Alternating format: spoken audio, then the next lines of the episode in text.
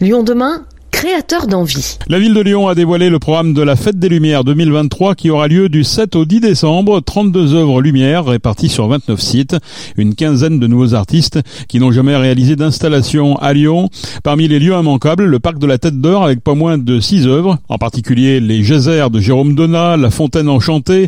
Aglaé a développé un sérum qui rend les plantes bioluminescentes. All the Trees, des arbres redessinés au laser par l'artiste Joanny Lemercier. Sans oublier de gros personnages Rose, les mignonistes du chanteur Philippe Catherine, lequel prêtera sa voix. Les Lumignons du cœur prendront également place au parc au profit du centre Léon Bérard qui fête cette année son centenaire. Place des terreaux, la proposition de Bruno Ribeiro va permettre de s'interroger à propos de l'IA, l'intelligence artificielle, sur l'avenir de la création. L'artiste nous fera découvrir sur les murs de la mairie et du Palais Saint-Pierre les films des Frères Lumière, mais transformés par l'intelligence artificielle. Bruno Ribeiro. Je vais présenter un projet qui s'appelle qui euh, rend hommage au film des Frères Lumière, mais à travers le prisme de l'intelligence artificielle. Ce que je voulais faire, c'était d'une part faire dialoguer euh, les technologies, mais aussi les époques, et euh, en fait un peu mettre en comparaison le fait que bah, les Frères Lumière, à travers la première projection publique du cinématographe, ont donc créé le cinéma, qui est donc une industrie qui évidemment est l'une des plus grandes industries, donc qui a créé une nouvelle forme d'art. Et en fait, en quoi bah, les, IA, donc les intelligences artificielles qui sont en train d'arriver, en fait, on, sont complètement en train de modifier la création d'images, mais aussi comment on consomme les images et en fait bah, quel va être le nouveau paysage de la création dans les temps à venir parce que c'est même pas dans le futur c'est là c'est en ce moment. Ce que je me demande je me pose comme question même c'est bah, quels seront les niveaux imaginaires de demain en fait. Alors c'est quoi concrètement par exemple c'est le train de la Ciotat qui se transforme en TGV c'est ça euh, je vais utiliser un certain nombre d'images de vues euh, du catalogue riche de à peu près mes films des frères Lumière donc j'en utilise pas mille hein, j'en utilise euh, quelques-uns. Et en fait voilà c'est ça l'idée c'est au début où on rend hommage donc on ne touche pas à l'intégrité du, du, film en fait on, on le montre tel qu'il est. Et en plus, pour moi, c'est un peu un rêve aussi de, le remettre dans l'espace public et un peu de recréer comme un espèce de, bah, pas une première projection évidemment, mais en fait de, remettre ça dehors en fait et que les gens redécouvrent ces films-là en grand écran, en très très grand écran pour le coup, parce que ce sera sur l'hôtel de ville, pardon, et le musée des Beaux Arts. Et après, à côté de ça, bah, l'idée c'est progressivement, on va commencer à juxtaposer les images réelles avec les images artificielles et on finit à la fin dans un grand climax, un psychédélique, kaléidoscopique de couleurs et de musique. J'ai utilisé une bande sonore euh, composé par le, musicien Rhône. L'intelligence artificielle aujourd'hui est partie prenante de, ce type de création. Aujourd'hui, ça rentre de plus en plus ou pas? Partie prenante, je dirais pas, parce que après, je, ne sais, pas ce que sont en train de faire les autres en ce moment, mais c'est sûr que oui, c'est la, création est en train d'être complètement bouleversée par rapport à ça. Et plein de gens se posent de grosses questions sur leur avenir même professionnel, parce que clairement, c'est en train de, tout chambouler, de tout changer à tous les niveaux. Ça l'enrichit ou ça l'appauvrit la création? Ça la modifie, mais ça l'enrichit. Après, c'est ça, c'est que finalement pour moi c'est un peu la même chose que dans mon approche en tout cas sur ça. Euh, j'ai toujours aimé remixer des films en fait. J'ai toujours travaillé avec la matière filmique pour créer des, espèces de, de vidéos collages etc. Mais pour moi ce qui est en train de se passer c'est la même chose quand les sampleurs sont arrivés dans les années 80 et en fait en samplant de la disco on a créé de la techno, de la house mais aussi on a créé le hip hop donc une nouvelle forme de culture. Finalement là c'est avec ce qui est en train de se passer c'est comme si on samplait les films mais de façon organique et complètement euh, originale en fait et je me demande c'est voilà qu'est-ce que ça va créer comme nouveau type de film, niveau type de, de culturels et voilà. Kernel 3, c'est le nom de la réalisation qui prendra forme sur la primatiale Saint-Jean des artistes allemands Philippe Chambellan et Michel Baniche et une œuvre très graphique entre passé et futur. Au pied de la colline de Fourvière, c'est Franck Dion qui se réapproprie le site avec ceux du fleuve. C'est aussi le retour des allumeurs de rêve qui, comme il y a dix ans, vont permettre aux Lyonnais célèbres de sortir de la fresque qui leur est dédiée dans le quartier de la Martinière. Chaque année, la fête des Lumières privilégie le côté artistique pour donner du sens à l'événement. Nous avons rencontré Julien Pavillard, coordinateur de la fête des Lumières, pour en savoir plus. En fait, ce que je cherche principalement, c'est pouvoir euh, montrer que la lumière et que la fête des Lumières est un festival culturel également et un festival artistique. Et ça, c'est important de pouvoir euh, travailler dans ce sens-là parce que ça permet en fait de non pas faire de l'événementiel pour l'événementiel, mais de pouvoir se dire que la fête des Lumières est l'occasion de montrer aux Lyonnais et aux visiteurs en général que derrière, en fait, ce qu'ils peuvent voir derrière les mappings, derrière les mises en lumière, il y a un vrai travail artistique qui est fait, il y a un vrai propos, il y a du sens, et ça pour moi c'est important. Quand on pense à la place des terreaux par exemple, où il y aura une œuvre qui travaillera par rapport à l'intelligence artificielle, pour nous ce qui était important aussi c'était que la question principale qui était posée c'est finalement quels sont les apports, quels sont les risques de l'intelligence artificielle. Et l'artiste Bruno Ribeiro en fait a essayé de mettre en parallèle à la fois l'arrivée des films des frères Lumière à l'époque et aujourd'hui l'intelligence artificielle. Et on peut presque presque même se dire d'ailleurs c'est un peu le même genre avec l'arrivée la, à l'époque de la photographie et la conséquence que ça peut avoir sur les peintres. À l'époque, quand la photographie est arrivée à Lyon, finalement les peintres faisaient du réalisme.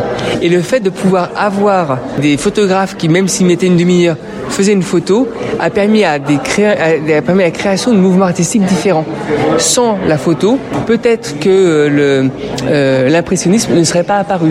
La photo a permis, en montrant une image très réaliste de ce que voyait l'œil de l'artiste, bah, de pouvoir dégager finalement le, peintre de ce côté réaliste.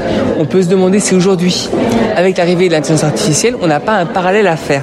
Évidemment, ça nous fait peur. Évidemment, ça peut être inquiétant parce qu'on peut se dire que ça, ça va prendre des emplois, que ça va créer des choses un peu différentes, euh, et notamment fait par tout le monde, donc on aura moins un œil artistique. Mais c'est aussi une opportunité pour les artistes de créer de nouvelles choses. Et puis, c'est une, question par rapport à nous aussi de se dire, finalement, au-delà de la création, peut-être qu'on va créer de nouveaux imaginaires, de nouvelles façons de penser le monde, ce qui est un peu le cas quand le cinéma est arrivé. Les Frères Lumière, ils ont créé finalement un nouveau, une nouvelle entité artistique avec le cinéma. Et aujourd'hui, on est très content d'avoir le cinéma et en fait, on se pose plus la question si ça nous fait peur ou pas. On sait que le cinéma est très indépendant de la photo, de la, du théâtre ou de la, ou de la photographie. Quels sont les endroits à ne pas manquer On dit par exemple qu'à la Fondation Bulucan, il va y avoir quelque chose d'assez euh, original. Oui, comme l'année dernière, on avait aussi une œuvre qui était d'ailleurs très belle l'année dernière avec une œuvre créée par, grâce à des jeunes autistes. Cette année, effectivement, une équipe d'artistes qui sont sourds vont apporter de nouveau un, un vent de fraîcheur sur la fête des Lumières en ayant une création qui soit très originale et en plus euh, euh, très belle. Donc effectivement, Lucian, ça peut être intéressant, mais encore une fois, les grands sites patrimoniaux, on apporte à chaque fois des nouveautés. Évidemment que les terreaux sont un incontournable. Euh, Fourvière sera aussi un incontournable parce que sur, les immeubles en bas de la colline de Fourvière, on aura aussi œuvre qui est créée par un, artiste qui travaille vraiment l'illustration, Franck Dion. Et vraiment, ça vaudra la peine d'aller voir.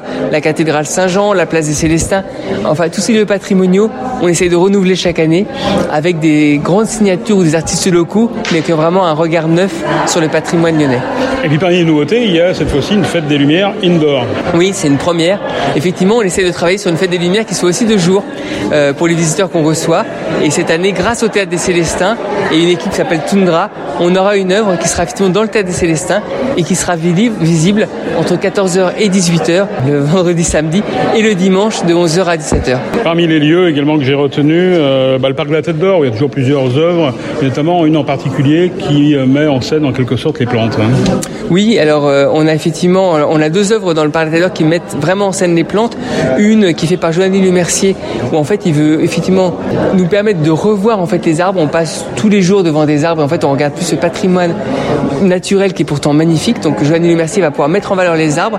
Et puis on a à la sortie pour nous du Parc Tête d'Or, c'est-à-dire vers le musée d'art contemporain dans la Roseraie, on a une installation d'Aglaé qui en fait travaille sur la bioluminescence. La bioluminescence dans les océans, c'est 80% de la lumière qui est émise par les végétaux et par les, et par les animaux. Et en l'occurrence, ça permet, en fait, elles ont inventé un, un système qui permet en fait d'injecter dans les plantes un produit qui rend les plantes bioluminescentes grâce à la lumière noire, la lumière ultraviolette. Et c'est un produit qui est complètement indétectable puisqu'au bout de quelques jours, les plantes n'ont plus du tout le produit euh, en elles, mais qui permet comme ça de magnifier la nuit ces plantes-là en leur donnant des couleurs euh, complètement surréalistes grâce à la lumière ultraviolette. Et puis des œuvres décalées, je pense notamment à celle euh, avec le chanteur iconoclaste Philippe Catherine. Oui, bien sûr, bah, c'est un peu une, une, une, œuvre qui fera effectivement date dans la fête des Lumières, puisque Philippe Catherine installe cette année des sculptures lumineuses. Il a créé un mouvement qui s'appelle le mignonisme, et notamment des sculptures qui sont roses, des, la, la, Rose Family. Et, et, cette année, on a les chances de recevoir effectivement par la tête d'or. Ça sera un petit clin d'œil sympathique. En plus, il y aura une musique qui sera derrière, une boucle musicale. Donc voilà, ça permettra aux gens de pouvoir, de pouvoir venir voir ces, ces, ces œuvres. Et puis également des comebacks, comme par exemple la fresque des Lyonnais avec euh, Gilbert Couden. Gilbert Couden, voilà. Tout à fait. Oui, c'est, on a cette année plusieurs œuvres qu'on qu'on remet sur la Fête des Lumières, dont la fresque des Lyonnais qui avait été un grand succès il y a 10 ans et qui était une œuvre comme ça très joyeuse et qu'on a la chance de pouvoir avoir de nouveau cette année. Et puis on a Flower Power aussi qui est sur le Temple du Change, qui est une œuvre qu'on avait aussi eue euh, il y a quelques années et qui revient. Et je pense que c'est important à la fois pour les artistes et pour le grand public parce que finalement, Créer des œuvres éphémères, évidemment que c'est le rôle d'un festival lumière, mais c'est toujours un peu frustrant de se dire que les artistes ont passé autant de temps pour uniquement quatre nuits d'exposition, en tout cas à Lyon, parce que souvent ils les, ils les refont ailleurs. Et voilà, on s'est dit que finalement, les œuvres qui, qui, avaient été là il y a dix ans, eh ben, elles pouvaient très bien revenir sur la Fête des Lumières, et ça serait même un plaisir pour beaucoup de Lyonnais de pouvoir revoir des œuvres qu'ils avaient vues il y a dix ans. Quand vous faites le programme, vous vous intéressez quoi? À la, à la popularité, je dirais, de, de l'événement ou plus au côté innovation euh... C'est un mélange. En fait, ce qu'on s'intéresse surtout, c'est de se dire qu'on renouvelle la fête des Lumières. Et en fait, ce qu'on veut chaque année, c'est offrir un panel de la lumière et de la projection, de voir un peu ce qui existe dans le monde et de pouvoir comme ça composer un, festival qui, puisse à la fois plaire au plus grand nombre, mais aussi montrer des choses que les gens n'auraient pas été forcément voir, des œuvres un peu plus pointues, mais qui sont quand même malgré tout très accessibles au public, mais qui sont pas si évidentes que ça quand on n'est pas spécialisé dans le milieu de connaître. Chaque année, la fête des Lumières s'étend sur de nouveaux quartiers. Le parc Sergent Blandan est devenu le repère des familles avec enfants, et cette année, la fête prend aussi ses quartiers à la Duchère et dans le 8e. À la Duchère, le soleil de la Duchère, un projet participatif. L'univers projeté sur la façade des deux immeubles Place Abbé Pierre racontera l'histoire des Duchérois, Philippe Dubost et Marie de Biasio se sont servis de captation de mouvements et d'images filmées pour cette réalisation. Place Bellecour, l'espace restauration et détente est maintenu pour permettre une pause salvatrice dans ce périple lumineux sur quatre jours.